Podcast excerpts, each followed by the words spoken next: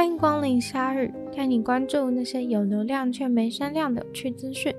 用十分钟的零碎时间，一起跟上这个永远跟不上的世界。Facebook 的资料库外泄了，那个资料库里面有超过五亿个 Facebook 用户的个资。现在使用者的个资正在网络上可以让人随意的取得，而 Facebook 却想要把责任推给大众。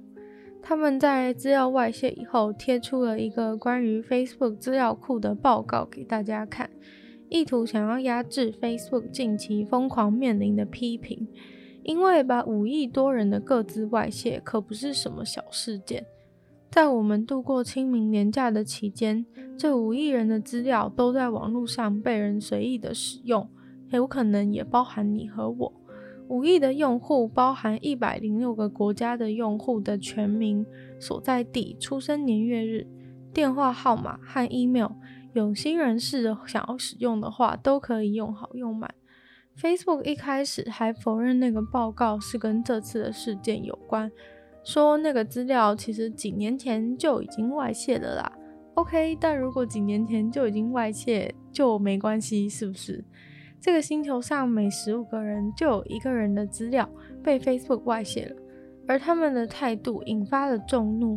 Facebook 近年来似乎已经很习惯面对这些资料外泄的事件了，反正就常常外泄啊，或是被骇客偷了等等的情况。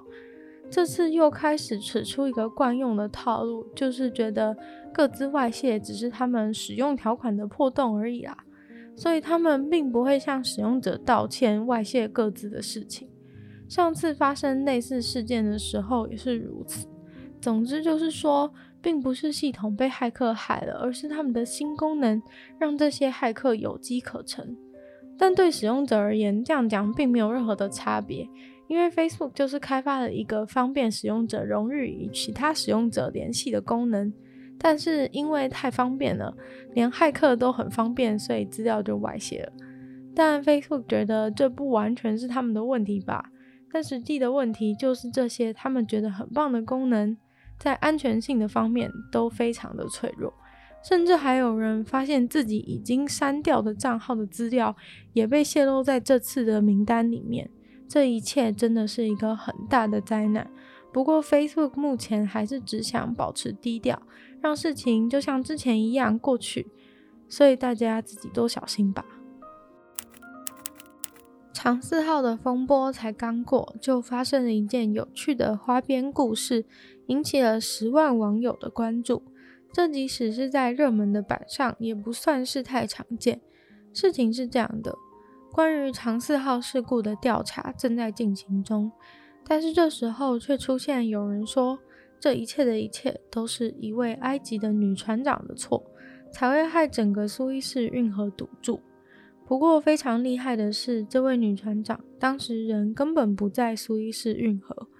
这位女船长是埃及的第一位女船长，好不容易当上了船长，结果在她的所在位置几百公里处发生了长四号搁浅的事故。网络上就开始出现舆论，说都是他的错。事发的时候，女船长正在一艘亚历山卓号上面工作。即使事故的调查结果还没出现，也绝对不可能是这位女船长的错吧？网友不停地散播女船长造成事故的假新闻，让这件事情越演越烈。很多社群软体的账号都直接针对女船长，对她进行强烈的批评。女船长现在其实也不太确定自己到底为何会被针对，到底是因为是女船长的关系，还是因为自己是埃及人？女船长得知自己被诽谤时非常错愕难过，因为根本不干她事，而且她辛辛苦苦才爬到今天的位置，这些排山倒海的谣言却很有可能让她未来的工作不顺利，因为在航海业本来就很少有女性。在二零一六年的时候，她是史上走过苏伊士运河最年轻的女性埃及船长，隔年还得到了埃及总统的颁奖。但也有可能是因为受到很多的关注而招来讨厌她的人的诬陷，但怪到一个完全不在场的人身上，足以可见人言可畏。在泰国救难团队的努力之下，终于把一位和尚从淹水的洞穴里面救出来，而且已经过了四天。这位和尚到泰国的这个洞穴是来朝圣的，但是一个与季节不符的暴风雨突然就来了，结果导致水淹到那个和尚所在的洞穴里面。一个有十七个潜水员的当地救援团队赶快前来帮忙救和尚。这个和尚今年四十六岁，他每年都到这个洞穴来朝圣。在淹水的当下，和尚正在打坐。而且去求救的也并不是他本人，而是当地的居民。因为居民都已经知道他每年都会过来，结果暴风雨之后，和尚迟迟没有出现，让居民很担心。救难团队第一次过去的时候，没有救援成功，因为水位真的高得吓人，只好等等再过去。救难团队从头到尾都没办法跟和尚通讯。因为在洞穴的深处是没有手机讯号的，所以就只能潜水进去才能找到他。进去之前，他们都非常担心和尚应该已经非常疲劳，而且很可能失去意识，因为泡在水里面又四天没有东西可以吃。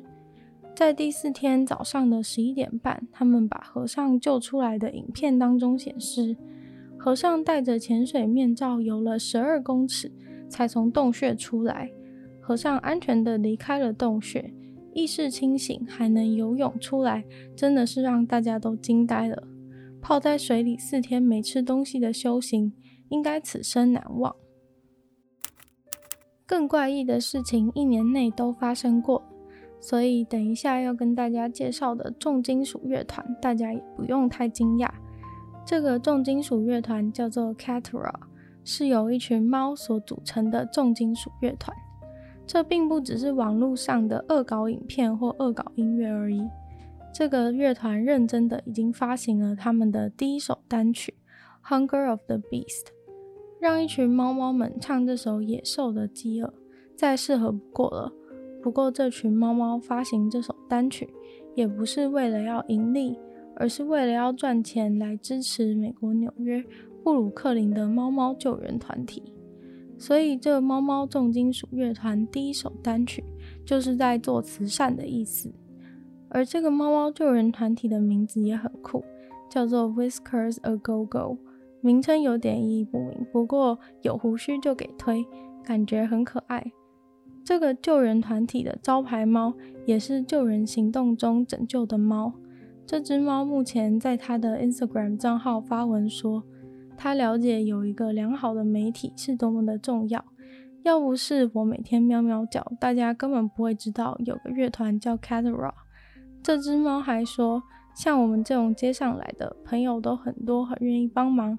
幸运的这次就有跨界合作的猫乐团，愿意写些重金属的猫音乐来散播给世界。我认真听了一下这首歌，其实蛮好听的，没有什么违和感。猫的叫声意外的在这个重金属的伴奏当中相当的适合，比起传统的嘶吼，猫叫声感觉比较顺耳，不伤喉咙的感觉。而这首歌一出就已经受到了非常多的关注，也就顺便带来了很多的资金。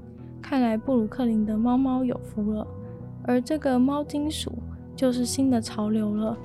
而救人团体的招牌猫也亲自到录音现场视察。墙壁贴满了黑白猫照片的海报，但影片意外的温馨。今天的鲨鱼就到这边结束了。喜欢鲨鱼的朋友，记得帮鲨鱼分享出去。可以的话，在 Apple Podcast 帮我留星星，写下你的评论。也非常欢迎在任何有留言区的地方写下你对鲨鱼新闻资讯的一些看法，我都会回复哦。